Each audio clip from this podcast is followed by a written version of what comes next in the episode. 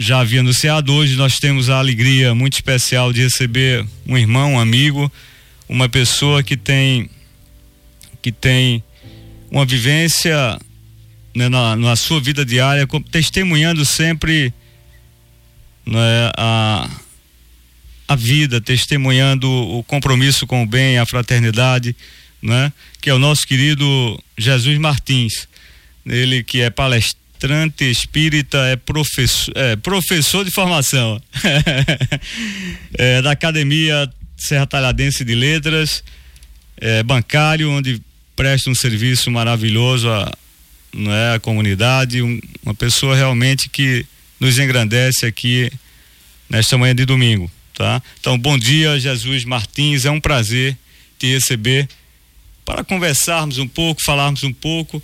E eu já perguntaria, eu sei que você não é não é muito disso assim, mas quem é Jesus Martins, o que faz no seu dia a dia, na, nas suas atividades diárias? Ali no banco eu vejo a sua a sua sempre ternura em receber as pessoas. Eu estava lá um dia e uma, acho que era uma senhora, se não me engano, te pedindo algumas informações e você lá muito prestativo a ela, muito atencioso, muito cuidadoso, orientando né, como ela devia realmente é, resolver a situação. Então, bom dia, Jesus Martins. É um prazer mais uma vez te receber no programa Sabores de Vida. Muito obrigado. Bom dia a todos. Bom dia, Wilson. Para nós é uma grande satisfação estar aqui participando dessa, dessa atividade de propagação religiosa, cristã, né, de levar uma mensagem de otimismo para os que nos ouvem, para a população de um modo geral, considerando que nós atravessamos uns momentos de dificuldade, de tribulação, e que é importante nesses momentos ah, o fortalecimento da, da fé, o ânimo, a perseverança no bem. E nós estamos aqui para dar alguma contribuição. A nossa intenção é somar nesse trabalho de, de orientação, de encaminhamento, de, de compartilhamento de pontos positivos, né, de fortalecimento do ânimo e da fé. Meu nome é Jesus Martins, eu sou natural do quarto distrito de Serra Talhada, Luanda ou Água Branca. Eu aproveito para dar um abraço a essa região aí de Luanda, Água Branca. Um grande abraço a todos vocês. Mena, um abraço aí também. E, uh, eu vim para cá com cerca de três anos de idade. Meu pai resolveu nos tirar da roça para dar alguma instrução, alguma escolaridade. E assim a gente veio se instruindo, né? Se escolarizando. A, a, minha formação é de professor, mas quando eu fui fazer a, a, a, faculdade, eu já trabalhava em bancos, então resolvi continuar na, na atividade profissional de bancário. Ah, participo, sou membro da Academia Serra Talhadense de Letras, por ocasião da fundação dessa instituição. O professor Dierson, à época, me convidou para participar. E até eu brinquei com ele, digo, eu, eu, eu não tenho capacidade para isso, mas se você me convida, quem sou eu para dizer, né? Para dizer que você que você está errado. Então, a gente vem trilhando esses esses caminhos. Há 30 e 33, 34 anos eu milito na doutrina espírita e a gente tem aprendido algumas coisas e tem propagado quando é possível e agora está sendo, né? Essa versão, vamos dizer assim, um ponto de vista que a doutrina espírita nos apresenta, nos traz acerca do cristianismo. Todos nós somos irmãos. Isso é muito importante, né? Trazer essa, essa, essa visão ecumênica, né? Isso, é, isso faz muito bem ao ser humano. Pois é, Jesus, é, você falava tão, tão bem, um momento onde a gente precisa levar os nossos pensamentos, né, o pensamento positivo num, num momento que estamos vivendo como esse tão assim histórico no mundo inteiro, né? Onde tem sacudido a, a vida das pessoas assim grandiosamente. Você vê um, um período desse feriado de carnaval, as pessoas estão encarando isso de uma forma diferente, né? né? O, que, como é que você vê essa esse novo momento, nova realidade que, a, que nós estamos vivendo hoje no mundo, no planeta inteiro aí, com a questão da da pandemia e, e o que ela o que ela vem nos trazer aqui de, de informações que te, possam estar escondidas aí? Recentemente, o, o médium, grande médium brasileiro, mas de, de relevância internacional, Divaldo Pereira Franco, é um baiano, ele recebeu uma, uma obra é, mediúnica, né? através da, da qual o, espírito Manuel Filomeno de Miranda se manifestou, é, tratando a respeito especificamente desse assunto da, da pandemia. Dizendo para nós que isso é um, é um mal providencial que tem trazido para a população mundial grandes reflexões acerca da, de como se, se comporta o indivíduo. É um chamamento interior, é, uma, é um momento para autoavaliação. Traz consequências danosas assim do ponto de vista econômico, financeiro, mexe com, com as relações sociais, mas acima de tudo convida o indivíduo a participação mais ativa, voltado para o bem geral, para o bem da coletividade. E chama a atenção para as questões íntimas, para os valores íntimos da alma. É um chamamento a, ao autoconhecimento e, consequentemente, à reforma íntima. Muito importante. Eu ainda só aproveitando mais um pouco de tudo isso, a gente a gente nós temos assim experiências vividas aqui na nossa cidade, né, de, de pessoas amigas próximas, né?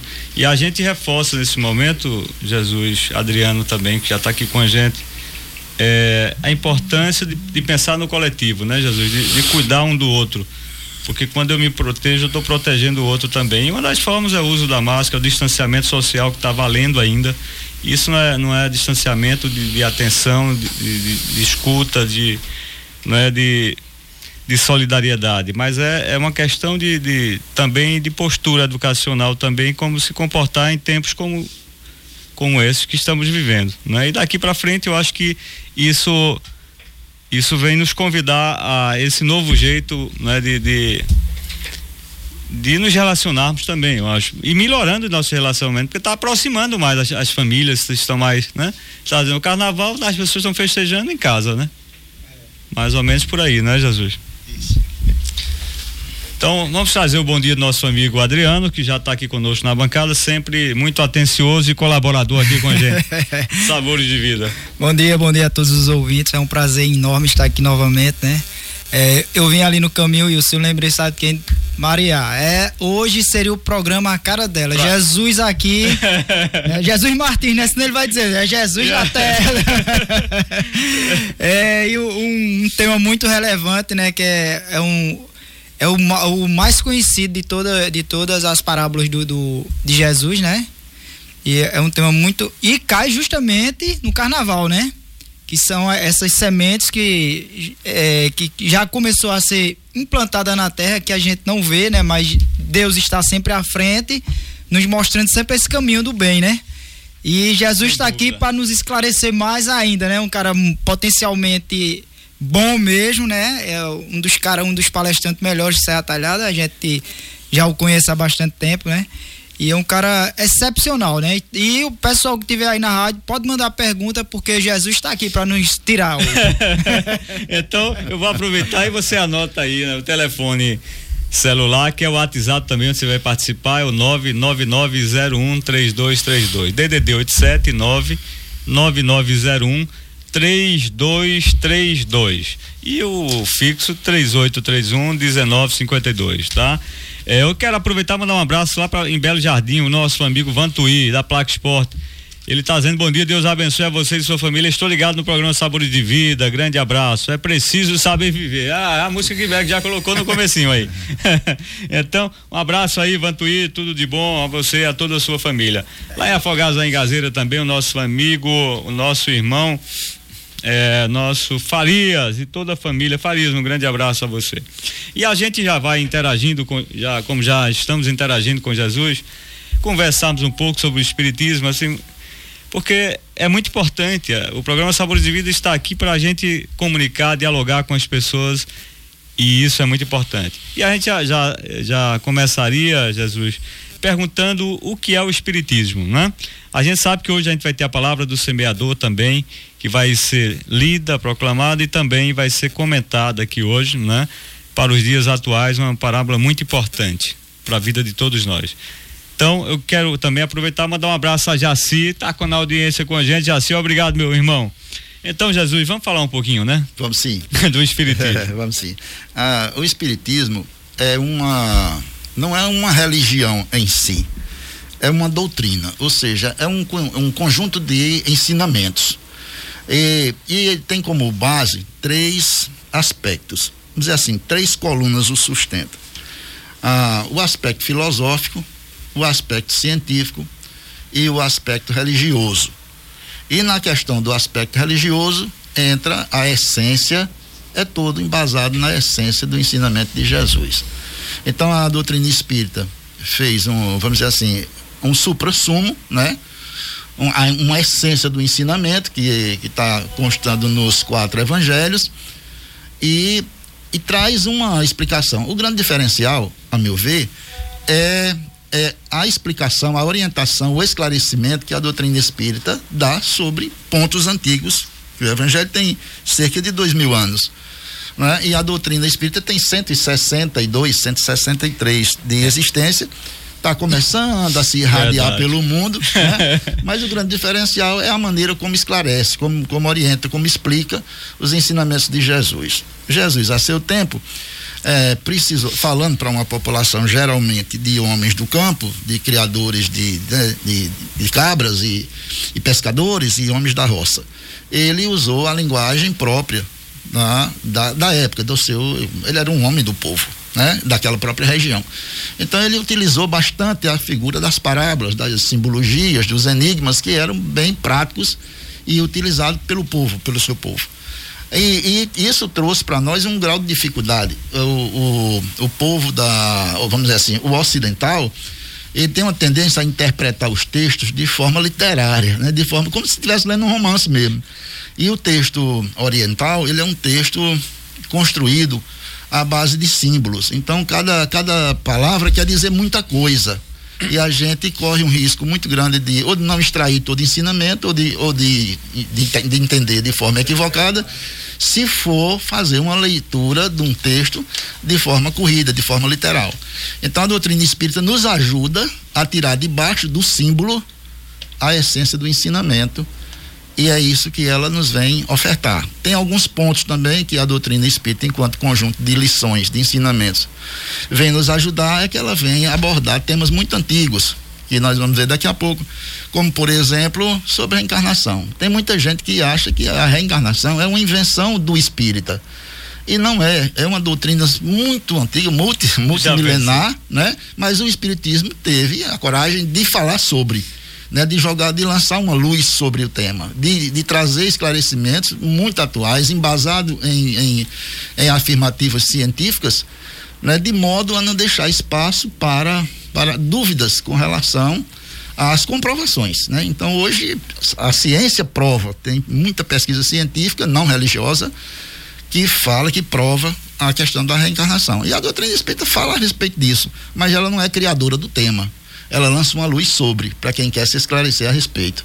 Então assim traz muito muito ensinamento, muito esclarecimento sobre pontos que Jesus falou de forma simbólica lá no seu no seu momento né, como a respeito de vidas em outros planetas, a respeito do que é principal, que isso é fundamental, que todos nós queremos saber, que é por que nós estamos aqui, qual é a nossa tarefa, o que é que nós vamos fazer e qual, qual é Perfeito. qual é a prestação é. de conta, se tem prestação de conta, como é, é isso para depois, né, da morte. Então assim, de onde a gente vem, o que é que é para fazer e para onde a gente vai. O espiritismo Perfeito. lança uma luz sobre isso, né? E são dúvidas do dia a dia da vida de qualquer ser humano, né? É, então a gente sempre quis saber algumas é. coisas e a doutrina espírita se propõe a dar um ponto de vista. É, ela não é a dona da verdade, mas ela lança uma, uma, um esclarecimento. E aí, conforme seja o grau de entendimento de cada pessoa, conforme seja a disposição de aprender o novo, de aceitar uma informação nova, aí ela vai fazendo um trabalho. É uma evolução, né? Isso. Ô Jesus, é. É, só aproveitar, só. Vou, é, você já vai entrar agora, viu, Adriano? Só certo. vou aproveitar aqui porque Jaci, ele está dizendo, olha, manda um grande abraço ao meu amigo Jesus, Jaci. ah, Lucinha do Castelo, um abraço aí, Lucinha do Castelo Colchões na audiência com a gente. E. Guilherme Guabiraba também. Tá Guilherme tá Guabiraba, um grande tá abraço, viu? Obrigado. Sim, Adriano, vai.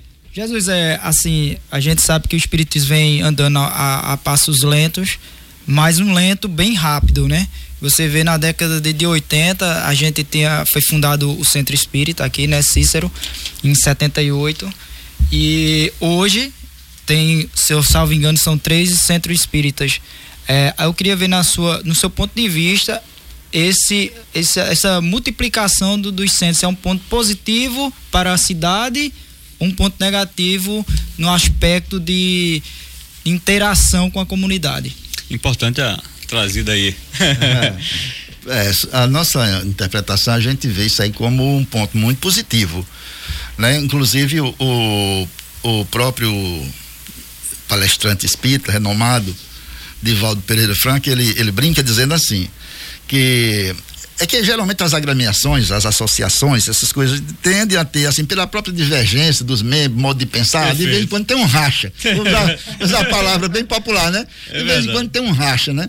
E, a, e, e, ele brinca dizendo, dizendo assim, que a doutrina espírita é muito interessante nisso, porque ela, ela vai de encontro ao conceito da matemática, porque quando ela divide, multiplica. né? Então, muitas vezes tem aquelas casas que não chegam a um consenso é. e alguns indivíduos saem, né? Saem, mas saem para formar outro núcleo. Muito né? E assim multiplica. Então é, é, é muito proveitoso.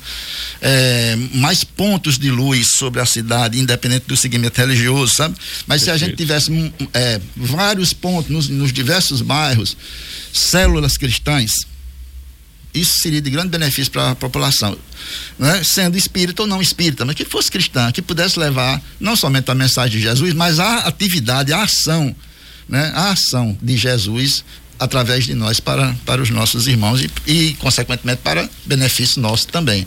Então, eu vejo de forma muito positiva. Muito bom. É como o, o Evangelho no Lar, né? Que é um, um ponto muito positivo, né? Que a doutrina espírita mostra que é um, no, no, seu lar, né? Um, um, um alicerce inicial, né? Um, um estudo de Deus conosco. Então, é, é, eu vejo nesse ponto também, tá entendendo? Mas eu queria perguntar a Jesus também, é, assim, são perguntas, Jesus, que eu estou colocando como se fossem as pessoas que estão leigas no assunto é, e, e, e é, é, é, sobre os jovens, né? Porque a gente sabe que eu tenho filho, você já tem já também filhos, já são adultos, né? E os seus já, é, daqui uns dias vai ter netos. É, eu, meu filho está crescendo, é, né, tem outras crianças. Como é que se você vê o mundo do jovem hoje na doutrina espírita nesse grau de evolução? É, Jesus tem quantos filhos? Três. Três filhos. É. Que bom, que bom, Jesus. É, eu vejo, eu vejo de forma muito positiva, é, é, pegando assim de um, de um princípio que a orientação cristã para os jovens, para os nossos filhos, é, é a seguinte: é que os pais têm um dever de encaminhar os filhos na religião, na compreensão religiosa que eles, que eles possuem. Então, assim, desde criança, desde cedo, é interessante colocar na mente da, do indivíduo, desde cedo. É, de preferência, até os cinco anos, nos primeiros cinco anos da existência da criança, é interessante incutir bem, sabe? Implantar bem essa semente da, da religiosidade, conforme o entendimento e seguimento dos pais. Mais tarde, quando esse indivíduo estiver maduro, ele pode fazer suas escolhas. Ah, então, é, é uma preparação, é um ingrediente indispensável na formação do caráter do indivíduo a religiosidade, a cristandade desde os primeiros anos da, da existência. Muito importante. É, é, tem, tem pais até que deixam os filhos livres desde muito cedo, mas eu acho que é que você diz, desde, desde, desde ali, criancinha novinha já tem que estar tá, né, orientando no, no, segmento da religião, que é fundamental. E se tem pesquisas, Jesus, que mostram que jovens que lá na frente se sentem. É, diante de desafios difíceis da vida, o que salvaram eles de entrar na, na droga, de entrar no, no vício, foi justamente essa, essa fé, essa, conviv... essa vida religiosa que ele teve lá atrás. Então é muito importante, muito importante o que nos traz aqui. É, Lucinha Lucinha está dizendo, o programa está maravilhoso, um abençoado domingo para todos. É, e o programa está maravilhoso. Professor Miguel Leonardo também, estou na, audi na audiência, um forte abraço. Obrigado. Professor Miguel, um grande abraço. São amigos. É isso aí. Então a gente vai aproveitando, mandando um abraço a você que está na audiência. Você pode ligar pelo celular, o WhatsApp também, mandar a sua mensagem 99901 3232. Jesus, é, onde e quando surgiu né, o Espiritismo? Então, historicamente, isso agora já vem da, da faculdade, né? Eu estava fazendo lá o curso de história, meu professor, um dos grandes professores meu foi justamente o pastor Júnior, né? O pastor, pastor Júnior, um abraço aí. um amigão. Então o pastor Júnior disse assim: olha, nós vamos falar aqui historicamente sobre datas, mas a, a história diz que, que a data é uma referência para, para nós. A gente precisa saber assim, quando é que foi a proclamação da República? Quando Perfeito. é que foi o descobrimento do Brasil? Mas acontece que para esse fato ser ser caracterizado naquela, dizer, naquela data, mas ele houve uma aconteceu uma construção antes, muitas coisas aconteceram antes daquela data, né? Então a gente estabeleceu que a doutrina espírita surgiu na França, não é? Em 18 de abril de 1857. Mas de fato, isso é uma data. Essa é a data que foi que, uh, quando foi publicado o primeiro livro base da doutrina espírita. Nós temos cinco livros que são base da doutrina espírita. E o primeiro foi o livro dos Espíritos. Né? Então esse livro foi todo é, organizado por um indivíduo que a gente vai já dizer o nome dele, né? E ele levou para a gráfica para imprimir e na, na, no dia 18 de abril de 1857 saiu os primeiros exemplares e aí oficializou o surgimento de uma doutrina nova. Mas ele levou cerca de cinco anos fazendo pesquisa para que se chegasse nesse entendimento inicial. Né? Então foi muito movimento que aconteceu na Europa toda, uma parte do movimento aconteceu na, na, na América, né? mas foi oficializado em Paris, França, 18 de abril de 1857. 1857. É, aproveitando aqui, mandando um abraço a Luciana, né, que está na audiência com a gente, Vitor e Macedônio, um abraço aí, viu? Tudo de bom para vocês. Muito obrigado pela audiência, um feliz domingo para todos que estão nessa, na audiência do, no programa Sabores de Vida. É um prazer estar com vocês nesta manhã. Muito obrigado. E a gente conversando hoje aqui com Jesus Martins, né, que vai hoje também trazer a parábola do semeador na visão espírita e de uma forma também no contexto atual da nossa vida. Então vai ser muito importante né, que você que nos acompanha já liga para alguém aí, liga para um amigo para avisar, olha, liga aí no programa Sabores de Vida. Se você que não ligou ainda, desperta alguém, acorda aí teu amigo, tua amiga para ouvir o programa Sabores de Vida nesta manhã de domingo, tá? E pode interagir com a gente pelo zap 99013232. Isso é muito importante, estar com vocês. E Padre Afonso, quando sempre nos dava a honra de estar no programa Sabores de Vida, eu, eu lembrando dele agora nessa, nessa, aqui neste momento, Jesus, com a sua presença também, e ele falava Allan Kardec, Allan Kardec né? E é. nos chamava muito a atenção. E a gente já lança aí é, é, esse desafio, quem foi Allan Kardec? E qual a sua importância para o surgimento do espiritismo. E Padre Afonso sempre estava ligado, viu? sempre gostava muito. Ele tinha um programa também que ele ouvia, eu acho que não sei se era da Paraíba, né? Que era sobre o espiritismo também, era um, era um horário da tarde, aí não sei se era um, um dia de semana, um final de semana, de uma, um era três horas da tarde, eu acho. Ele estava sempre com o radinho lá que ele sintonizava longe. Mas é isso aí, Jesus.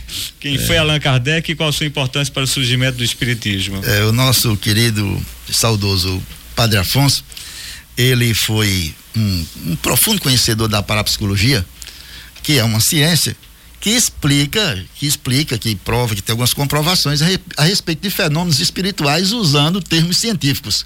Né? Então, o espiritismo e parapsicologia, em alguns pontos, se tocam mesmo, uhum. se tocam né, assim, afetivamente, se tocam, né? não, não, não, não, se debatem, não, se, se tocam. E o padre Afonso, ele, ele da maneira como ele estudou, da parte né, orientação científica, ele, ele abordava muitos temas que o Espiritismo também aborda. E, inclusive, tomava providências de, na, em algumas casas onde tinha, que é aqui no sertão é chamado de malassombro, né? Das coisas, ele ia também e ajudava muito, ajudou, chegou é. a ajudar muita gente utilizando as técnicas da parapsicologia, muito isso, e ser um homem de fé como ele sempre foi. Né? Então, assim, a gente admirou muito, muito o trabalho que ele fez que os espíritas também fazem em algumas situações, mas com outra metodologia. Enfim, mas o benefício é o mesmo. É, voltando aqui ao ponto, quem foi Allan Kardec? É, ele foi o. Uh, a gente chama assim de codificador. Foi o quê? Ele foi o cara que organizou, que reuniu é, informações, orientações, mensagens tidas como espirituais, formou grupos de, de médiums para através dessas comunicações colher as informações que eram trazidas e montar a partir daí um corpo de doutrina. Não foi um trabalho fácil não. Agora, o nome dele não era Allan Kardec, isso aqui é interessante, né? Ele era um ele era um pedagogo famoso, né? Um cara que tinha trazido para a França. Ele de fato ele ele se instruiu na Suíça com com um orientador chamado Pestalozzi, que ainda hoje tem uma influência muito grande de sistema de ensino educacional no mundo, né? O sistema pestalozziano de ensino ainda hoje é, vigora em, alguns países e, e, e, Alain, e, e, e esse rapaz chamado Hippolyte Léon, um francês, né? Nascido na cidade de Lyon, ele foi estudar lá não, né? Lá com esse, na Suíça com esse professor, chegando a ser assim o, o aluno primeiro de classe, assim o primeiro da classe que uhum. substituía depois até o professor em suas em suas ausências, né? Uhum. Então o Hipólite foi o cara que se destacou muito no ensino. Quando ele se formou, tudo que aquele professor podia passar para ele, ele recebeu bem. Aí ele disse: agora eu vou levar esse sistema para a França. Voltando para a França, ele implantou né, na, na, na, na, França o sistema pestalozziano de ensino, um, revolucionário à época.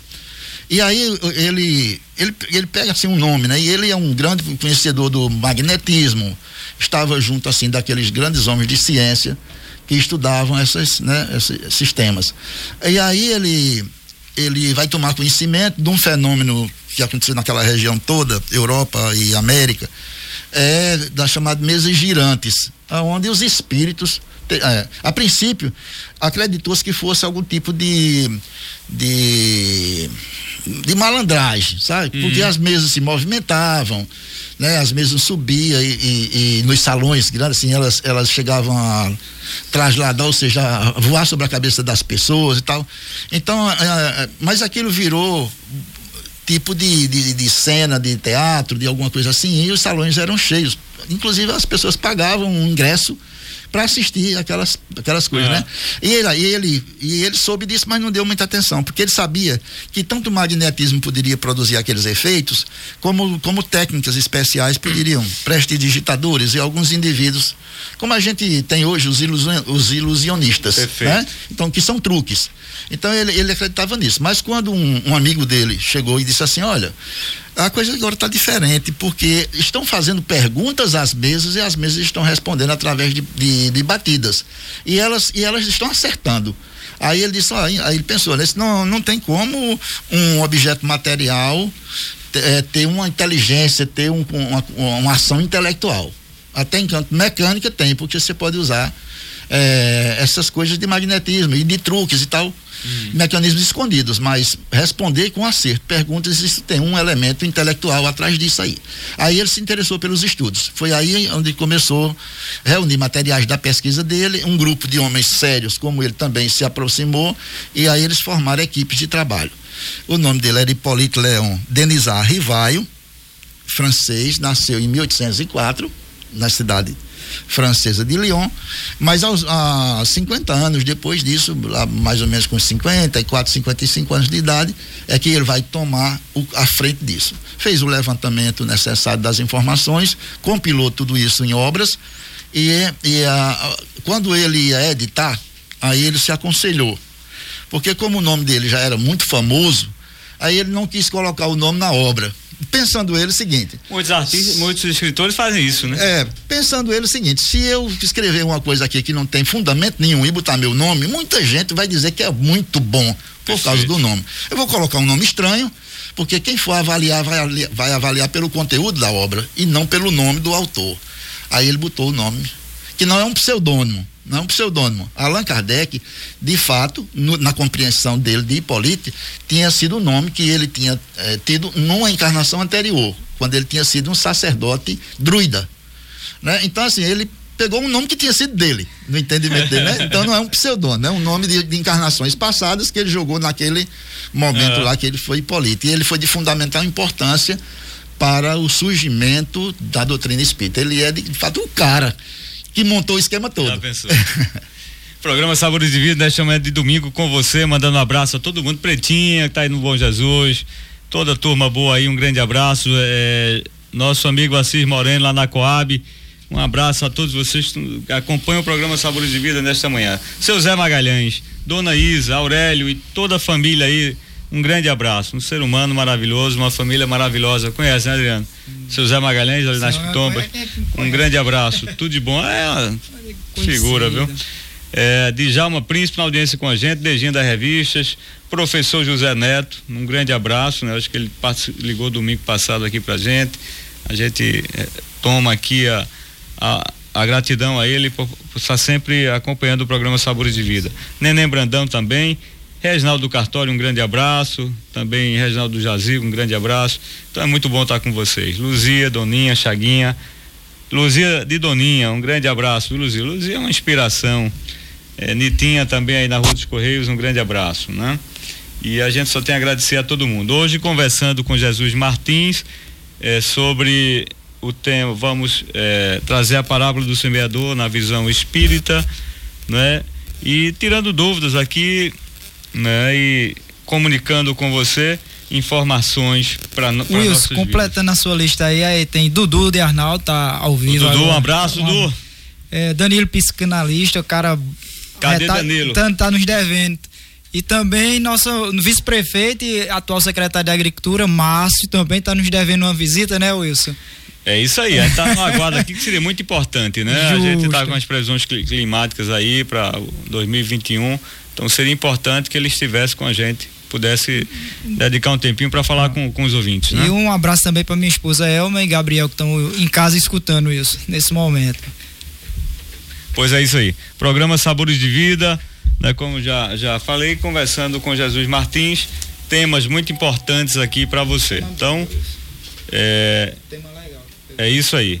Mandando um abraço aqui a Graça, Graça e Beto aí no Batucão. Um grande abraço, viu? Felicidades para vocês. Tudo de bom. É isso aí. Obrigado pela audiência de vocês. Um abraço aí. Hã? Beto Calixto aí tá. Não, Berg sempre aqui com a gente é uma alegria imensa, sempre colaborando aqui. Pedro do Vila Bela, mandando um alô para Si Moreno e toda a família Godoy. Obrigado, viu, Pedro? Felicidades. E para Graça graça, é, caridade. Obrigado aí, a graça de Deus. Aí, é isso aí, Pedrão. Estamos aqui, Pedro, estamos aqui com Jesus Martins conversando aqui, despertando a gente nesta manhã. Muito obrigado. Fechando viu? a lista, eu vou mandar um abraço aqui para meu irmão Adams, Alexandre, ah, minha mãe. Cláudia, que estão tudo na, na, audiência. Quando souberam que era Jesus, disse: o programa amanhã vai ser mil. obrigado, obrigado. E a gente, eh, você falando nessas, nessas questões, Jesus, da na passagem da Bíblia tem, tem muita coisa assim sobre os espíritos malignos que Jesus expulsava, os demônios, que as pessoas ali sofridas, inquietas, né? E purificava essas pessoas, né? Como é que você vê essas passagens também do Evangelho? A questão da influência maligna, como nós vamos utilizar aí termos do tempo de Jesus, né?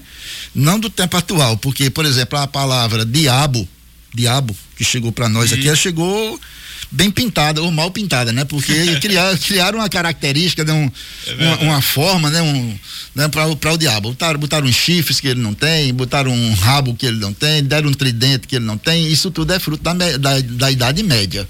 Tá? Então foi na, na, era medieval que criaram essas figuras, deram, deram uma cara, uma cara né? É. ao demo. Mas ao tempo de Jesus não era assim não. Ao tempo de Jesus era se utilizava duas, duas palavras, né? Aqui deu o nome a Satanás e que deu nome ao diabo, né? Que é que era diabolo, diabolo, né? Então, uh, o, o entendimento era assim, um gênio, mau gênio ou bom gênio, né? Então dizia que o homem, ele era assessorado por um gênio bom e um gênio mau. Isso observando o comportamento nosso, que de repente a gente chega a ser bem sensível, bem atencioso, bem é. carinhoso com as pessoas, e de repente a gente também entra numa fúria, no estado de fúria, se Verdade. for desacatado. Verdade. Então observava-se essa dupla reação do, do homem e, e, se entendia que ele, ora, era assessorado por um, por um gênio bom, ora ele dava ouvidos a um gênio mau. E depois foi aí pintando, botando umas asinhas no que era bom e botando um, né, uma coisa bem feona no que, no que não era bom. Então, isso só para caracterizar. Né? Jesus, ele compreendia muito bem que existia a influência do bem e a influência do mal. E ele vai falar sobre isso no, em quase todos os temas. É verdade. E quando ele se aproximava de, um, de uma pessoa que estava sob perturbação espiritual, né, ele, ele repreendia essa influência espiritual. Né? Então Jesus vai usar a expressão lá demônio, né? Demônio que vem de, da palavra daimon, daimon que é gênio, é um bom gênio ou um mau gênio.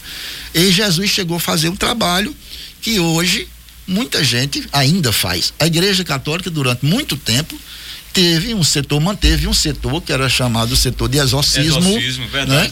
que trabalhava com, com isso, reconhecendo que o homem em algum momento se vê sob a influência de um espírito ou de, um, ou de uma entidade ou de uma energia negativa que, e que é possível expulsar isso, né?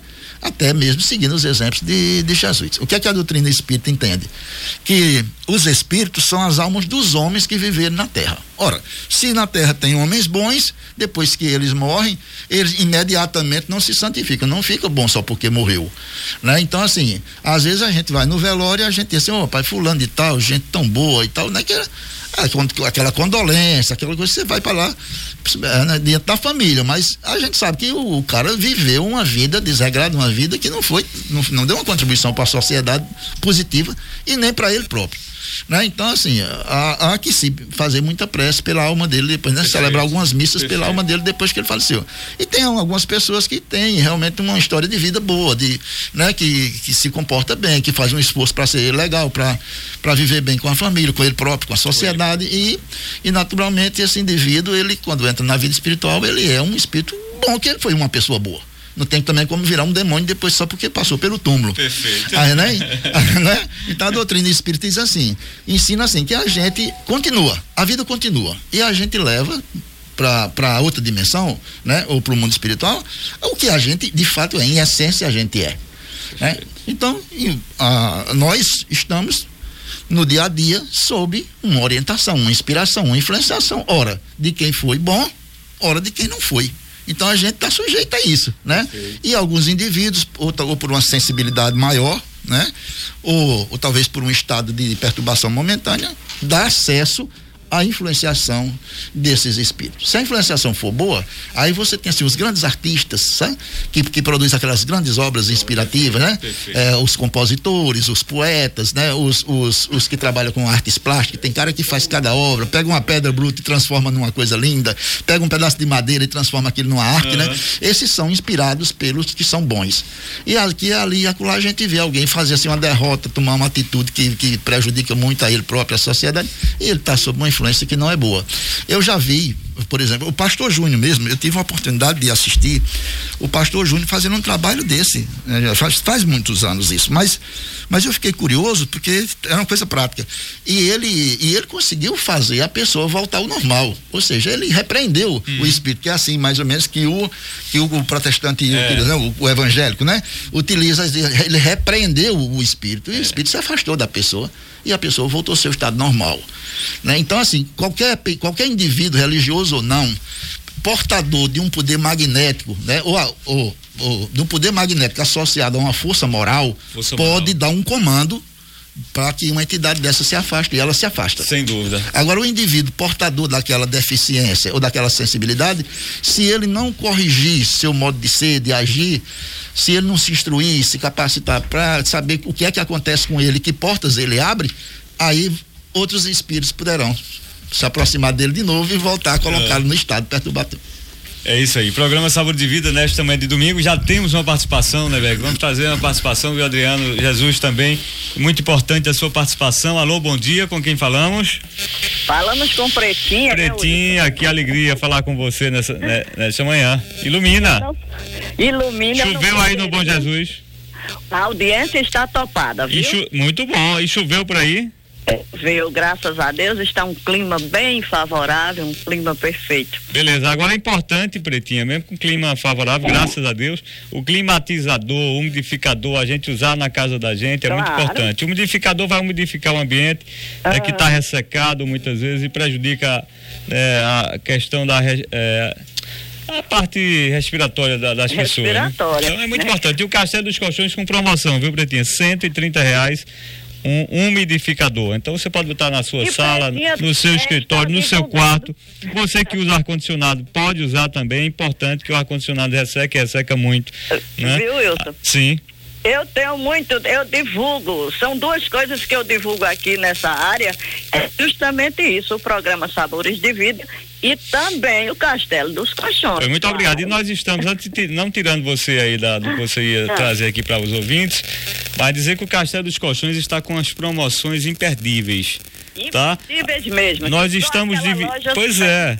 Você quer trocar seu colchão? É a hora, é o momento, porque agora é um feriado de carnaval, vamos estar abertos terça e quarta-feira e você uhum. vai comprar o colchão, de, tem vários, todos os tipos, densidades, para o, o, tipo da pessoa.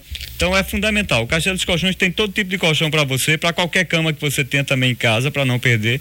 Então, preço imperdível para você. Não, não, não perde tempo a cozinha de aço, por exemplo, está mais barato do que na fábrica, cozinha de aço, né? Tá a gente sabe que aí? aço subiu muito, quem mexe com isso, com construção, com tudo, sabe o quanto subiu. E no Castelo dos Colchões a cozinha está preço de antigamente, preço de fábrica. Eu sou aquele amante, a moda, antiga, antiga, do, do tipo... Tempo, né? que ainda, ainda manda, manda flores. flores. Então ilumina. Ai, então, Pretinha, vem pro castelo você também aqui na rua Enoque Inácio Oliveira, antiga rua 15, aqui pertinho da Nada Calçados. Claro. Fica é à vontade. O endereço. Pois é, Wilson, o programa hoje está mais do que iluminado. Aliás, todos Ilumina. os domingos sempre está. Mas hoje, com a presença do Jesus aí, poxa, eu daria tudo, tudo mesmo para estar aí. Porque sou fã deste ser humano, apesar ele não me conhece, mas eu o conheço, né? Uma pessoa, um exemplo de ser humano, uma pessoa que merece todo o nosso carinho, todo o nosso respeito. Um ser humano exemplar. É isso que o Jesus é. E parabéns, viu, Jesus? Parabéns mesmo por você. Obrigado. Por você ser este ser humano brilhante, iluminado, cheio de luz. É bondade vossa. Viu? E, olha, Jesus, eu sou, como é que se diz? Eu sou uma grande admiradora da doutrina espírita é, por sinal, eu tenho o livro dos Espíritos, eu tenho o Evangelho segundo o Kardec, né? Eu venho, do tempo que eu venho estudando sozinha mesmo, né? Essa doutrina. E cada dia que passa eu tenho mais provas verídicas que a doutrina é verdadeira e que o ensinamento é totalmente verdadeiro. Sou mesmo uma grande, grande admiradora. Eu até comentei com o Wilson no Zap que eu tinha várias, tinha não, eu tenho várias perguntas que eu gostaria de fazer, mas podem ser feitas pelo ar. Mas eu ainda vou te procurar, Jesus, porque eu quero fazer essas perguntas que você, só você, vai poder me esclarecer. E foram justamente esses acontecimentos, esses fatos que se passaram comigo, que me fez acreditar cada vez mais na doutrina espírita. Foram fatos reais, fatos mesmo que ainda hoje eu, eu vivo pensando como pode essas coisas acontecerem, na verdade, aconteceram. Eu acho que foi justamente para me provar que espiritismo é verdadeiro. Mas um dia, se Deus quiser, a gente se encontra e eu vou te fazer essas perguntas. Mas, meu querido, parabéns mesmo, parabéns pela pessoa que tu és. Estou aqui, ó, ligada mesmo. Obrigado. Obrigado. As, as, instituições espíritas precisaram fechar as portas em obediência às normas de saúde, mas agora já, já começou a flexibilizar, já tem alguma coisa que já pode ser é, presencial.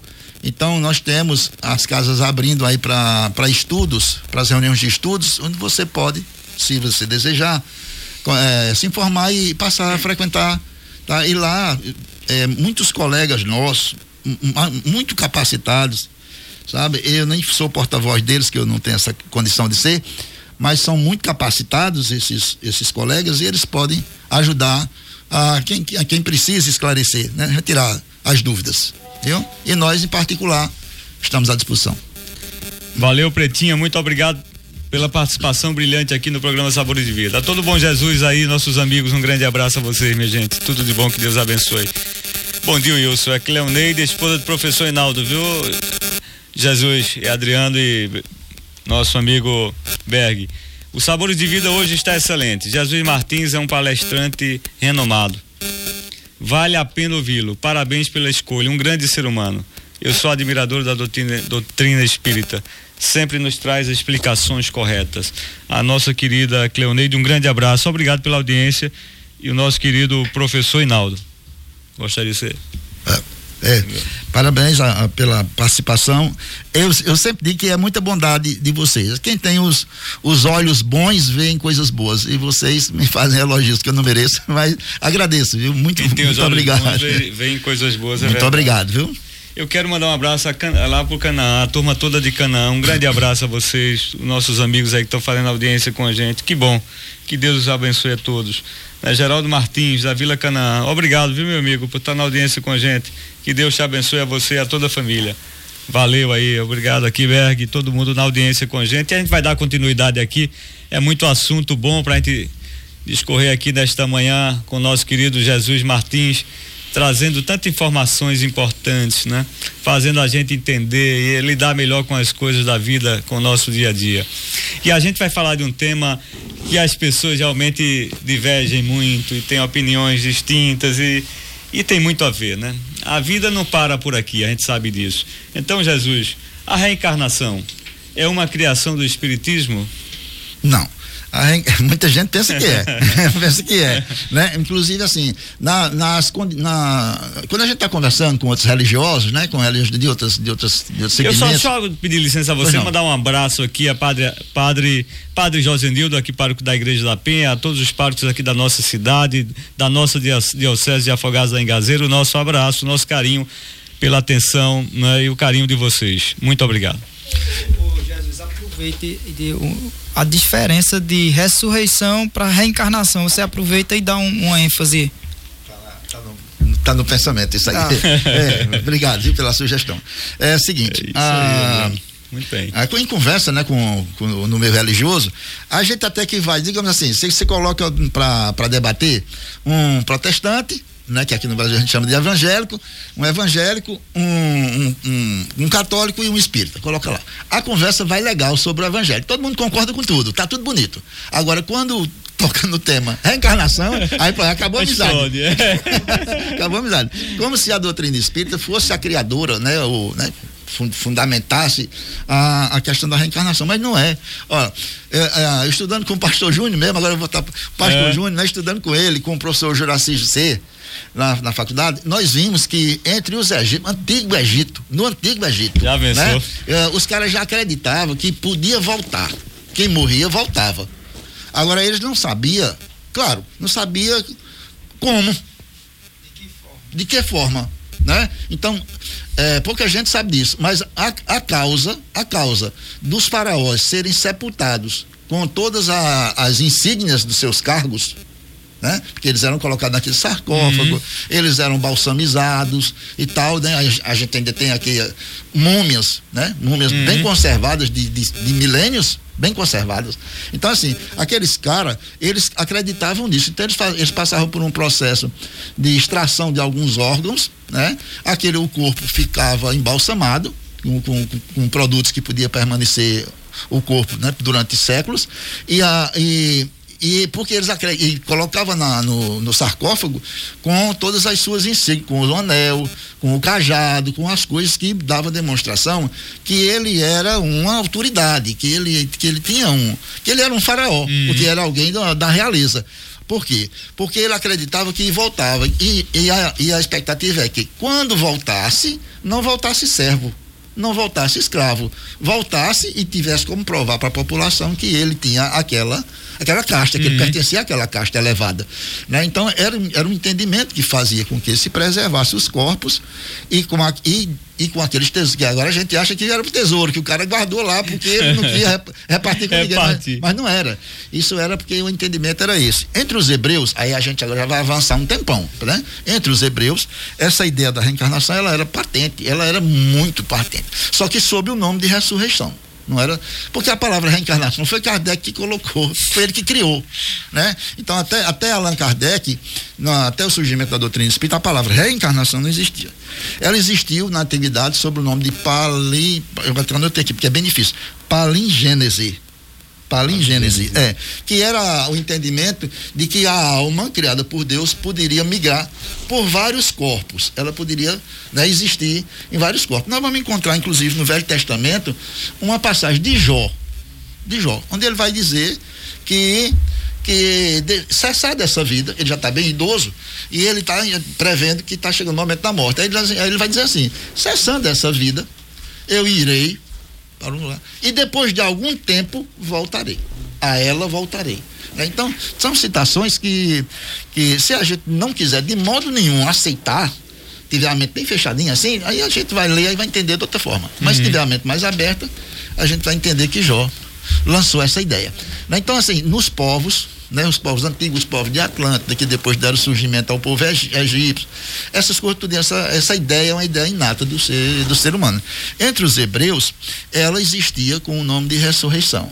Agora, os hebreus acreditavam que era, todos eles acreditavam que era possível o indivíduo que morreu voltar.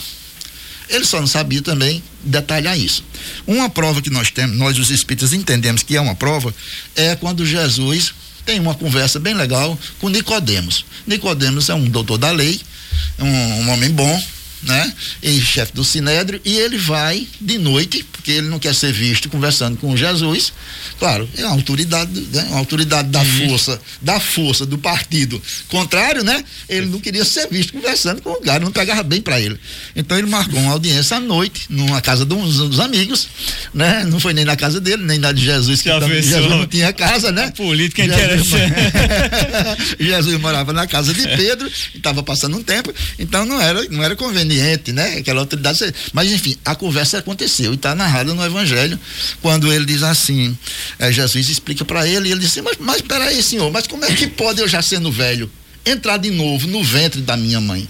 entrar e nascer de novo. Então, assim, se, se não houvesse na cabeça do hebreu o entendimento de que era possível voltar, ele não tinha feito esse, essa, essa pergunta, ele não tinha levantado esses argumentos. Ele teria dito assim, o que, que é isso? Que loucura é essa, cara? Não, né? Não, mas ele entendeu. Ele, ó, como é que pode eu já sendo velho? Eu tenho, então ele entendeu ele entendeu que é para nascer de novo, era nascer de novo, nascer do ventre. Novo. Do, é do ventre, né? Uhum. Tá, uma outra passagem que, que para nós os espíritas fica, deixa assim bem claro, é quando vão falar a respeito de João Batista. Ora, João Batista já tinha sido decapitado há algum tempo. E, e, e os discípulos, Jesus diz assim, reunidos assim, é, o que dizem, o que o pessoal daí comenta? Que eu sou. Quem eu sou perante a opinião pública. Uhum. Aí os, os, discípulos assim diz, diz, uns dizem que o senhor é, é Elias. Outros dizem que o senhor é João, é João, João Batista, que tinha morrido há algum tão tempo. Aí eles não sabiam o mecanismo disso, né? Outros dizem que o senhor é um dos profetas, né? Aí Jesus vai, vai dizer assim: João já veio, de fato, né? De fato Elias já voltou. Agora, fizeram, fizeram sofrer como farão sofrer o filho do homem. Aí, a, a parte interessante é que nessa, nesse mesmo versículo, está dizendo assim: aí eles entenderam que era de João que Jesus falava. Então, se eles entenderam, é porque na cultura do povo tinha um entendimento que Elias poderia vir e as escrituras diziam que ele viria. Né? Então, assim, Jesus diz: o cara já veio. E fizeram ele sofrer. Fizeram, fizeram, é. Como vão fazer sofrer a mim, né? Então tem assim algumas, algumas muitas passagens. A confusão que, que, que tem sido feita com relação a isso é uma palavra, é só uma palavrinha assim, é ressurreição na carne ou ressurreição da carne. Só a diferença é uma letra, né? Então assim, a ressurreição na carne é o que? A alma saiu desse corpo, foi para algum lugar e voltou noutra carne. Ressurgiu noutra carne. Ressurgiu na carne. Agora, a ressurreição da carne aí é complicado, porque a ciência hoje diz que se você queimar, não tem mais como recompor. É química.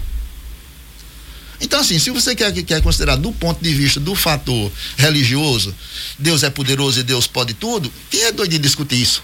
Ninguém vai debater isso. Agora, se você quer pegar assim, do, do, do, ponto de vista científico, pega uma folha de papel, queime e depois reconstitua a partir da cinza para ver se a folha volta a ser branquinha como ela era antes. E não tem condição nenhuma de ser. Um corpo que se decompõe na terra, a gente abre a, a gente abre o, o, a cova, né? A gente abre o túmulo e a gente vê, não tem mais como ele voltar a ser o que ele foi antes. E se for cremado? Né? Então, a partir daquele potinho de cinza, voltar a fazer Deus tem esse poder, mas quando foi que Deus fez isso a primeira vez até os tempos atuais? Nenhuma vez. Então, a, a, o entendimento que a gente traz hoje é o de que o Espírito é eterno. Ele foi criado e a vida dele é uma só. Agora ele tem várias existências, ora no mundo espiritual, ora num corpo físico. E é isso que é chamado de reencarnação. A ação do espírito entrar de novo, ré entrar, reencarnar, entrar na carne novamente. Essa é, é, é, o entendimento que o Espiritismo apresenta. E aí acrescenta uma série de informações, estudo de casos, comprovações científicas, mas aí seria necessário a gente ir para uma sala de aula e fazer um planozinho de aula bem direitinho para mostrar como é que a doutrina espírita prova e justifica que a reencarnação existe, mas não é criação dele. Amigos a gente encontra a vida não é só aqui. Repare naquela estrada que caminhos nos levará. Ilumina. Bom dia a todo mundo tá na audiência. Mena, lá em Água Branca. Um grande abraço a você e toda a sua família, viu?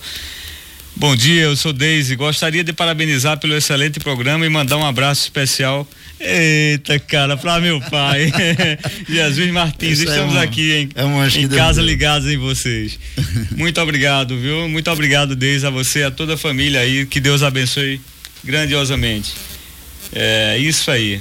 E Leila também, né, de Santa Rita. Leila, um grande abraço, Leila, a você, a toda a família aí Estou ligado no programa Sabores de Vida, no melhor programa do rádio. Leila, obrigado. Que Deus te abençoe a família inteira. Viu? Santa Rita, todo mundo que está aí. Esse nome é lindo, Santa Rita, vê só. Que nome bom. Hoje estamos aqui conversando com Jesus Martins, na bancada com a gente Adriano de seu Edson, que é mais conhecido assim, Adriano. Berg aqui com a gente na Sonoplastia, sempre um prazer imenso, faz um trabalho maravilhoso aqui na Vila Bela. Eita, Berg, lembrar do nosso amigo irmão Anderson Tênis, sempre divulgando, é. divulgando durante a programação toda. Essa semana. Essa semana a participação aqui de Jesus Martins. É, Anderson, muito obrigado, viu, meu irmão? Você é um caloroso irmão, uma pessoa que traz informações o tempo todo para as pessoas, para a população, sempre ao lado, ouvindo, né, interagindo com seus ouvintes. Então, Antes, muito obrigado pelo carinho, meu amigo. Não tenho nem palavras, viu? E a toda a equipe aqui da Vila Bela, nosso amigo Fábio Biasi, todo mundo aqui, que é Cado Macena, todos que fazem a Vila Bela FM, um grande abraço a todo mundo, que Deus abençoe. Gilson Queiroz, obrigado. Ele está gravando cada ponto aqui da palestra aqui. Muito obrigado, viu, viu, viu, Gilson? Que Deus te abençoe imensamente a você, toda a família. Você é o cara, meu irmão. Tudo de bom, viu? Mandar um abraço a Cis Moreno, mandar um abraço aqui a Cida lá na Rua dos Correios, Coca, do Carmo, todo mundo tá na audiência aí, a minha família, todo mundo, um grande abraço, um abraço também ao Deniro, um abraço a todos que estão na audiência com a gente, a Dilene também. É isso aí, todo mundo com a gente, a gente agradecendo aos amigos de toda a região, já de lá na, em Santa Rita, né? Leila, um grande abraço a vocês, muito obrigado. Bagaceira, Ô bagaceiro aí na, na Vila, bairro Vila Bela FM, meu irmão, dá um alô pra gente aqui também, meu irmão. Que Deus te abençoe, um grande ser humano, um grande jovem. Dona Efigênia, seu Clóvis, lá no caldo de cano, na malhada do João, um grande abraço a todo mundo aí. Davi, um grande abraço, meu primo. Felicidades aí, obrigado, para, obrigado pela audiência. E a gente conversando com Jesus Martins, né, trazendo temas do dia a dia da vida da gente, informações, despertar para todos nós. Esse grande ser humano, como a gente é um exemplo de vida para todos nós, Jesus. Pode ter certeza disso. E aí a gente vai para trazendo mais aproximação das pessoas. As pessoas hoje são muito ligadas também nessas questões. Aí a gente, eh, nós perguntaríamos, Jesus, é, se há alguma ligação entre o espiritismo e as religiões afro, afro-brasileiras, né? Se há alguma ligação com isso, né? É, de fato, as religiões afro-brasileiras, elas têm uma, é, uma particularidade que a doutrina espírita também tem. Elas são espiritualistas. O que é uma doutrina espiritualista? É a doutrina que prega, que ensina que a, a vida continua. Então elas acreditam na existência do espírito depois da vida material. É só isso. Né? A doutrina espírita, é, então, então é possível ser espiritualista não ser espírita. A doutrina espírita, ela é ela é espiritualista, porque ela, como as outras, ela entende e ensina que a vida continua depois, depois da morte. Tá? Mas e para por aí. As, as doutrinas espiritualistas, as afro-brasileiras, elas têm também a comunicabilidade dos espíritos. Você, você vai num, num terreiro, né? eu vou usar o termo popular, que é, que é como a gente conhece e conversa, com todo respeito, a gente vai num, num terreiro e, e lá tem, recebe uma entidade, e, né, um preto velho, uma entidade. É verdade, tem, os, é tem, a, tem, a, nomenclatura, tem os nomes eu que são dados. É, eu até aproveito para dar um abraço à cabeça. Cabeça está na audiência com a gente. É isso aí, as pessoas vão assim até para fazer limpeza, né? Para fazer limpeza. Então, é. eles têm um, um, uns termos, termos próprios da religiosidade deles, da religião deles, né? Então, a, a, doutrina espírita tem também uns trabalhos que são feitos semelhantes, utilizando só outros nomes. Né? Então, agora, no, no que diz respeito a, a o nascedouro, não. A, a, essas doutrinas afro, como já está dizendo, brasileiras têm, são de origem africanas elas, elas vieram para o Brasil porque o, os negros foram trazidos. E, e, e, aqui eles deram essa grande contribuição para a nação brasileira, da, da, além da miscigenação, de, de, de dar uma contribuição muito grande né, no valor cultural, no valor folclórico e no valor religioso. Né? O, nós temos uma mistura muito bonita, muito bonita, uma contribuição muito grande do, do negro, do africano é sobre, sobre nós, né? É Agora, a doutrina espírita, ela é, ela é de origem europeia. Ela não tem nada a ver com a África. Ela é de origem europeia. E toda, e toda a condução dela é trazida sobre a base científica, filosófica e também religiosa. Enquanto nós, nós vemos na doutrina, nas doutrinas afro-brasileiras o segmento religioso, a prática espiritualista religiosa, mas não tem um corpo de doutrina. Tem um corpo religioso com seus segmentos, com, com seus rituais, e tudo isso sendo muito bem louvável, louvável. respeitável, é. é uma contribuição grandiosa. Nós, os espíritas, somos convidados a respeitar as religiões, a respeitar o entendimento religioso de cada pessoa em, embora em algum ponto a gente não concorde, mas a gente respeita. Né? Então são nossas co-irmãs as doutrinas afro-brasileiras. Mas o nascedouro delas é diferente.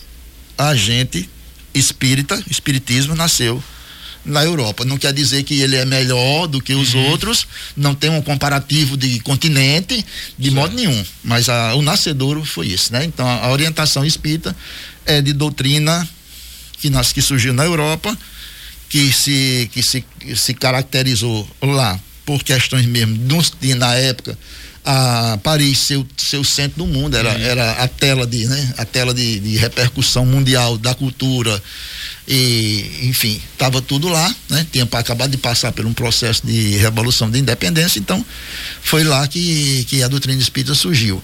Mas a a gente sempre considera com respeito, com gratidão, a contribuição das nossas co-irmãs. É, há muito, é, há muito trabalho sério, né? Quando as coisas não são distorcidas, realmente há muito trabalho sério e respeitoso, isso é verdade. E você, você já citou, poderia citar algum exemplo dessa relação, dessa relação do, do, das religiões? Sim. A... Não, não, na verdade, na verdade, Jesus, na verdade a gente, eu terminei pulando aqui Adriano, vai, vai participar, vai interagir agora? É, eu, não, é uma colocação minha. Sim. Que eu sempre coloco aqui de vez em quando, isso sabe, que eu digo sempre, é, como é importante a religião, seja ela qual for, porque nós estamos num grau de evolução diferenciado. Então, ela levando para o bem, seja qual for a religião, ela é importantíssima para qualquer uma das pessoas, principalmente as crianças. É, é, é a base de tudo, é o futuro do, do, do, do, país, da nação. Aí, como você falou, Jesus, são outras é, são as reencarnações que a gente vai nos proporcionando, nos melhorar em cada reencarnação dessa, até almejar algo. É, qual seria esse algo? A perfeição igual a Jesus. Então, por isso eu digo, é de suma importância a religião, seja ela qual for, porque a, o evangelho é a base de tudo. É isso aí, Adriano. Então, a gente já dando continuidade à nossa pauta, Jesus, a gente falou da, da, da, da ligação entre, entre o espiritismo e as religiões afro-brasileiras e agora a gente traz para um, o nosso momento aqui qual a relação, é, Adriano, entre o espiritismo e os ensinamentos do próprio Jesus Cristo né? Para que a gente vá dando andamento, para daqui a pouco a gente já fazer a leitura da parábola do semeador. Muito bem. Então, a, relação é que, a, já disse antes, que a doutrina espírita, não, no ponto, no aspecto religioso, ela, ela, ela tem, é a essência do ensinamento de Jesus. Então, ela vai falar, por exemplo, Jesus disse assim: há muitas moradas na casa do meu pai. O Espiritismo desdobra esse, tempo, esse tema. Tá? Jesus disse assim: necessário vos é nascer de novo. A doutrina espírita desdobra esse tema. É, Jesus é, ele vai dizer assim: se tiveres a fé do tamanho do grão de mostarda, né? E aí, e aí a, a, doutrina espírita vai desdobrar esse tema. Então, tudo que Jesus disse por parábolas, usando enigmas e usando a simbologia da época, o costume do povo, hoje a doutrina espírita esclarece, ela orienta, ela, ela traz, a, ela traz um, uma explicação à luz da atualidade.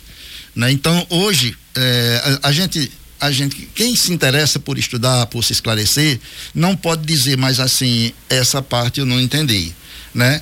O estudo bíblico do Novo Testamento fica muito mais facilitada a compreensão do se você se permitir acessar pela ótica do, do espiritismo, do que, que a gente chama de consolador uhum. prometido.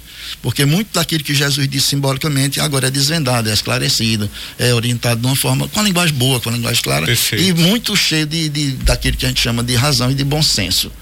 Então é, é, é, é, é bem esclarecedor o modo, o ponto de vista como a doutrina espírita explica os ensinamentos de Jesus. Tem uma coligação muito forte, muito uma forte. relação muito forte. E bastante atual. Isso é muito importante. Mandar um abraço mais uma vez para Santa Rita, Jade, desde as 5 da manhã tá ligadinho, todo mundo lá. Então um abraço aí, Jade, a toda a sua família, viu? A Leila, todo mundo, os filhos todos aí, o pessoal de Santa Rita, o nosso carinho, o nosso abraço. O Vantuí, lá de, de, de Belo Jardim, ele, ele volta a se, a se comunicar aqui com a gente, ele diz programa maravilhoso, parabéns ao palestrante Jesus Martins, grande abraço a todos. Obrigado. É isso aí, Vatui. Muito obrigado também. Então, Jesus, chegou um momento importante também, onde nós vamos ouvir né, a luz, a luz da palavra de Deus nesse momento, na visão também né, espírita. Eu gostaria, você já poderia trazer a leitura, a parábola do semeador, uma parábola que é bem a, a realidade da vida humana, na missão da, da vida humana. Então, eu gostaria que você já se preparasse para esse momento. Muito bem. Então, é só para dar um exemplo, Sim. a gente falou agora há pouco, né, da relação Sim. que tem certo, o Evangelho certo. de Jesus com, a, com o Espiritismo. A gente trouxe um ponto que vai ser lido conforme está no. Eu vou pedir a Adriano, daqui a pouquinho já, já vai ler na sequência. Perfeito. Para dar uma demonstração. Né? Então, a gente trouxe um trecho, um, um texto. Um trecho do, do da Bíblia, é, Mateus 13, em dois momentos, ele vai falar sobre o que ele escutou, né? Ele escutou Jesus falando e ele, e ele escreveu isso, né? Então é a narrativa de Jesus escrita por Mateus, capítulo 13, que é, que é quando Jesus reúne o pessoal e vai, e vai ensinar através de parábolas, usando a parábola do semeador. É, só quero só, é só uma curiosidade, antes de você começar a ler, Adriano, é só uma curiosidade.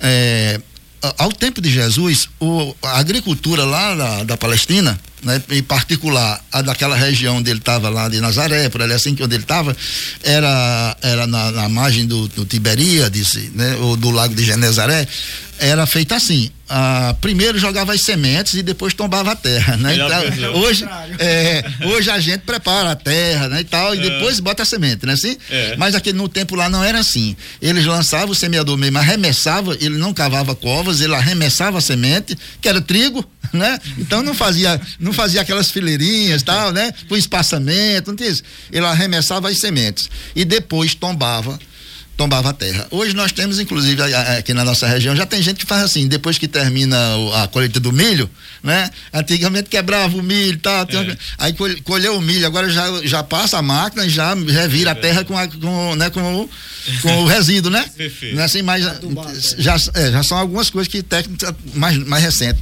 Então lá no tempo de Jesus era, era assim, e aí para poder justificar, senão a gente vai pensar que esse semeador era um cara muito descuidado que saía derramando derramando, era muito descuidado, saía derramando as sementes aí por todo canto, né? Que não é, não é verdade. que não é verdade. Vamos fazer a leitura da, da parábola do semeador com o nosso querido Adriano.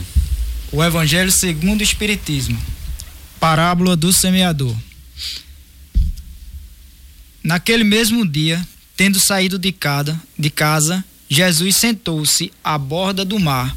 Em torno dele logo reuniu-se grande multidão de gente pelo que entrou numa barca, onde sentou-se, permanecendo na margem todo o povo. Disse então muitas coisas por parábolas, falando-lhes assim: Aquele que semeia saiu a semear, e semeando, uma parte da semente caiu ao longo do caminho, e os pássaros do céu vieram e a comeram. Outra parte caiu em lugares pedregosos, onde não havia muita terra. As sementes logo brotaram, porque carecia de profundidade a terra onde haviam caído.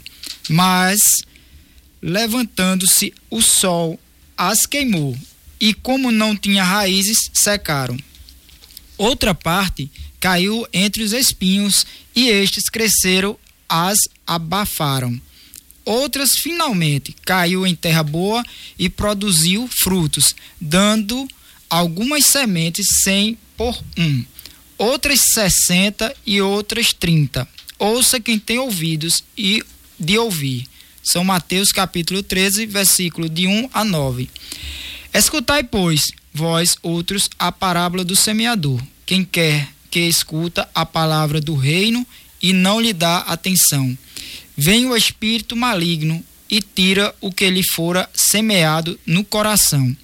Este é o que recebeu a semear a semente ao longo do caminho. Aquele que recebe a semente em meio das pedras é o que escuta a palavra e que recebe com alegria no primeiro momento. Mas, não tendo nele raízes, dura apenas algum tempo. Em sobrevindo é, reveses e perseguições por causa da palavra tira ele daí motivo de escândalo e de, que, de queda. Aquele que recebe a semente entre espinhos é o que ouve a palavra, mas em quem logo os cuida, cuidados desta, de, é, desde deste século e a ilusão das riquezas abafam aquela palavra e a tornam infrutíferas. Aquele, porém, que recebe a semente em boa terra é o que escuta a palavra, que ele preste, presta atenção e em quem ela produz frutos, dando 100 ou 60 ou 30 por um. São Mateus capítulo 13, versículos 18 a 23. A parábola do semeador exprime perfeita os matizes existentes na maneira de serem utilizados os ensinamentos do evangelho. Quantas pessoas há com efeito para as quais não passa ele de letra morta, e que, como a semente caída sobre pedregulhos, nenhum fruto dá. Não menos justa aplicação encontra ela nas diferentes categorias espíritas. Não se acham simbolizados nela os que apenas atentam nos fenômenos materiais e nenhuma consequência tiram deles, porque, porque nele mais não vem do que fatos curiosos. Os que apenas se preocupam com o lado brilhante das comunicações dos espíritos, pelas quais só se interessam quando lhes satisfazem a imaginação, e que depois de as terem ouvido, se conservam tão frios indiferentes quanto eram. Os que reconhecem muito bons os conselhos e os admiram, mas para serem aplicados aos outros e não a si próprios. Aqueles, finalmente, para os quais essas instruções são como a semente que cai na, em terra boa e dá frutos. Assim seja. Que assim seja. Então vamos dar continuidade ao nosso momento com Jesus Martins, falando um pouco da parábola do semeador. Pois bem, essa essa parábola, ela ela já está aqui explicada, né? No, na sequência da leitura, Adriano explicou, né? Que ah, as, o solo é o coração da gente. O solo representa os indivíduos. A semente representa a palavra, a mensagem, o evangelho. Né? Jesus disse muitas vezes assim: quem tem olhos de ver que veja, quem tem ouvidos de ouvir que ouça, né? Porque ele está chamando atenção para não é para o sentido, porque todo mundo tem olho, todo mundo tem, tem ouvido, não é para o sentido em si, mas é para a percepção, para a captação, para a sensibilidade, para a utilização disso. Então, se você está atento, quer dizer, você está ligado, né? Se você está ligado, eu estou falando uma coisa, você está ligado, se você estiver ligado, você pega. Se você não estiver ligado, você não vem. Então, assim, numa linguagem bem assim, bem popular, seria isso. O mestre está entre nós, ele está ensinando, e ele diz, mas você está desatento. Se você está desatento, você não capta o que eu estou ensinando. Você vai ficar só com as palavras, mas não pega a essência do ensinamento. Aí Jesus vai nessa palavra do semeador, ele vai dizer assim, vai usar para poder colocar o pessoal no contexto, ele vai usar a linguagem do povo, que todo mundo estava ali, sabia o que era uma roça, sabia o que era semear, e ele vai dizer, né, que que o semeador saiu a semear, ele foi fazer o trabalho dele. E Jesus está fazendo o trabalho dele, ele veio semear. Então ele está lançando a palavra, que é a semente né? E essa palavra pode germinar, ela pode dar bons frutos, mas aqui no coração dos atentos. E ele vai dizer que tem gente que é como uma pedra, né? Que assim, tem uns que são como aquele do caminho ali. Aí você ouviu aquilo, mas não, você está tão distraído com outras coisas, aquela semente nem ficou ali. Os passos do céu vieram e levaram, estavam mostrando como é, como é fácil de se escapar assim, né? Outra coisa ele diz assim, ah, mas tem gente que é como uma pedra, né? A pedra, até que a palavra chega lá, a mensagem chega, mas não, não, não, não aprofunda, não cria raiz. Não, não, daqui a pouquinho aquilo já foi, já esqueceu. Outros são como, como quem, quem cai no espinheiro, quer dizer, fica, aprofunda, cria raiz, mas vem uma dificuldade, umas vicissitudes, uns, umas, umas tribulações da vida, e, e, a pessoa deixa, esqueceu aquilo, abafou, morreu, pronto, né? E aí tem outras pessoas que não. Agora o que eu acho interessante é que quando Jesus fala da terra boa, que somos todos nós as terras boas, né? Amém, mas amém. ele mostra que no solo bom tem diversidade, tem, né? Então a palavra lançada no solo bom que somos nós, tem a diversidade. Então tem, tem, tem aqueles que produzem 30. Né? O solo é bom, mas só produz 30. Outros 60. Mas tem outros lá que produzem 100. Então, assim, é como você que já é solo bom, recebeu uma semente e deixou fecundar, né? E, e deixou reproduzir em você. Então, assim, é, é, uma, é uma é uma mensagem de, mostrando a diversidade, uhum. mesmo entre as pessoas que são boas, como a gente pode produzir mais ou razoavelmente, ou menos, conforme as nossas disposições. É isso. É isso. Então vamos fazer já as suas despedidas. Já quero agradecer imensamente a sua participação hoje, que trouxe aqui um despertar em todos nós, na vida, na nossa missão aqui, que não é por acaso, a gente tem realmente um, uma missão grandiosa aqui, um cumprimento a temos um dever a cumprir aqui. Então todos nós. Então foi muito muito bem falado aqui o tempo todo. Então gostaria que você, já te desejando aí tudo de bom e ter disponibilizado esse, o tempo hoje para estar conversando com os ouvintes, com a população e todos que estão na audiência com a gente no programa Sabores de Vida e a gente vai replicar esse programa se Deus quiser. Eu agradeço penhoradamente a oportunidade que me foi dada, Wilson, e todos os, os ouvintes né, da Rádio Vila Bela, do programa Sabores de Vida. Eu vou encerrar a minha, a minha fala com uma mensagem que foi trazida pelo Espírito Emmanuel, que foi o é, conhecido como guia, mentor de, de Francisco Xavier, de Chico Xavier. Chico Xavier. É, e a, a, mensagem que ele, tá, que ele traz está no, no evangelho comentado por ele, no evangelho de Mateus. Só uma curiosidade bem rapidinho. Hum, é, Mateus e Levi foram a mesma, a mesma pessoa, né? Então, Levi que a princípio no Novo Testamento surge com o nome de Levi, ele era parente de Jesus por causa da mãe, a mãe de, Mate, de, de Levi era parenta de, de Maria, mãe de Jesus, eles eram familiares e depois de um tempo Levi resolveu mudar, mudar o nome, que era um costume da época, mudar o nome, assim como Saulo passou a ser Paulo, Paulo. tal, então Levi passou a ser Mateus. E aí o evangelho de Mateus narra muito essa questão de Jesus, porque eles eram parentes, estavam muito próximos, convivia bastante. E a mensagem que Emmanuel nos traz tem como título Semeia, Semeia. E diz assim: Cada coração do caminho é comparável a um trato de terra espiritual, a uma propriedade espiritual. Muitos estarão soterrados no pedregulho dos preconceitos, ao pé de outros que se enrodilham no espinheiral da ilusão, requisitando tempo enorme para se verem livres. Entretanto, reflete na terra boa, lançada ao desvalimento, é aí que todos os parasitos geradores da inércia se instalam absorventes. Terras abandonadas, terras órfãs, criaturas que anseiam pelo adubo da fé, almas que suplicam modesta plantação de esperança e conforto. Esses solos desprezados muitas vezes te buscam fronteiriços, descerram-se-te a visão na fadiga dos pais que a dor e manifesta, suplicia e consome. No desencanto dos companheiros tristes que carregam no peito o próprio sonho em cinza.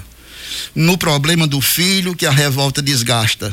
Na prova dos irmãos que sorriem chorando, para que lhes não vejam os detritos da angústia. Se já podes ouvir o excesso semeador, semeia, semeia Sabes que a caridade é o sol que varre as sombras. Traze contigo o dom de espargir o consolo. Podes pronunciar a palavra de bênção. Consegues derramar o que sobra da bolsa, transformando a moeda em prece de alegria. Guardas o braço forte que levanta os caídos. Teus dedos são capazes de recompor as cordas que o sofrimento parte em corações alheios, afinando-as no tom da música fraterna. Retens o privilégio de repartir com os nus a roupa que largaste. Nada te freia as mãos no socorro ao doente. Ninguém te impede, enfim, de construir na estrada o bem para quem passa e o bem para os que virão. Não te detenhas, pois, no vazio das trevas. Planta a verdade e a luz, o júbilo e a bondade. Se percebes a voz do excelso semeador, escutá-lo-ás a cada passo, rente aos próprios ouvidos, a dizer-te confiante: trabalha enquanto é tempo. Semeia, semeia. Muito obrigado. Ilumina. Ilumina. Jesus, muito obrigado. Que Deus te abençoe. Foi uma manhã de domingo abençoada e que Deus abençoe cada um de nós, todos os ouvintes que participaram, interagiram. Adriano, muito obrigado. Berg, muito obrigado. E a todos os ouvintes. Então, até o próximo domingo, se Deus quiser. Que Deus abençoe a todos.